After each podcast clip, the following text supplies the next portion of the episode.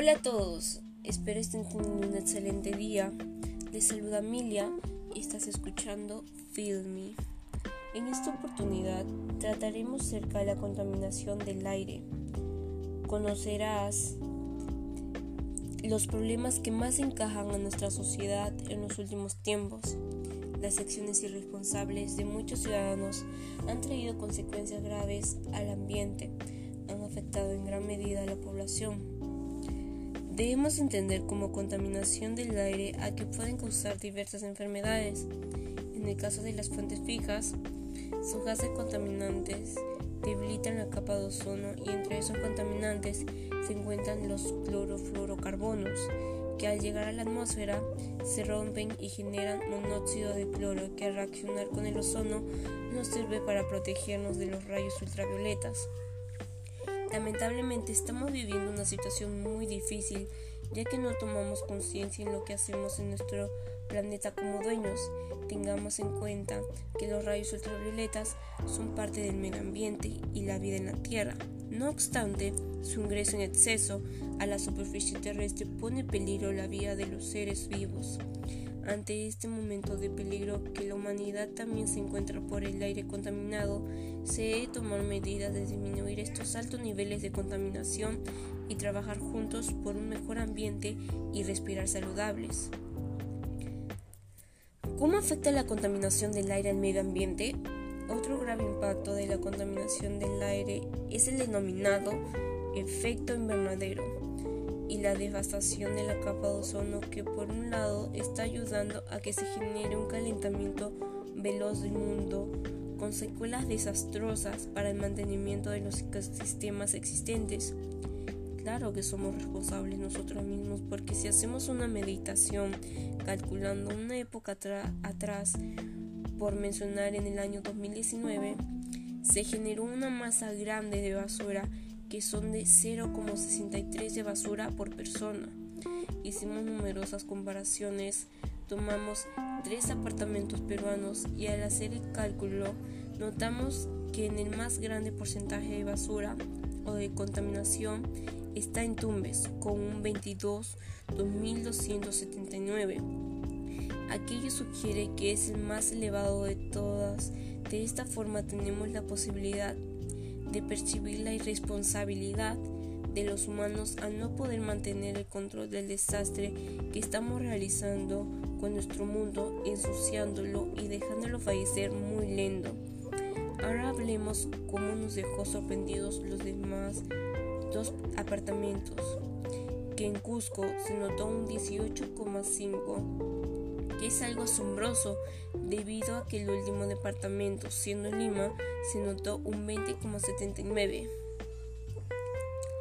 Ahora que notamos que los que contaminamos el mundo somos más, debemos hacer pensar sobre aquello y motivar a los, a que los individuos hagan lo mismo.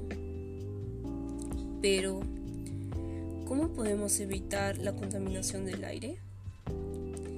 Detener la contaminación de todo tipo está en nuestras manos. Hay distintas formas. Podemos reducir nuestro consumo de plástico.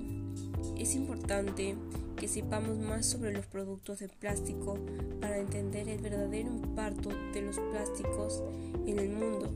Son materiales muy diversos que causan impactos muy diversos sobre el medio ambiente. Es necesario evitar todo lo posible comprar plásticos desechables, especialmente poliestireno, un tipo de plástico difícil de recuperar y reciclar. Podemos llevar una bolsa reutilizable cuando vayas de compras, usar una botella de agua reutilizable, etcétera, etcétera.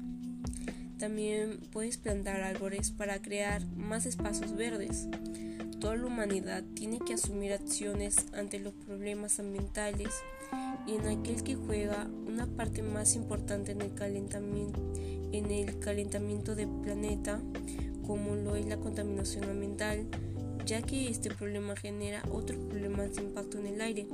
Los árboles son una solución más para combatir los problemas ambientales y poder lograr un equilibrio ecológico del planeta.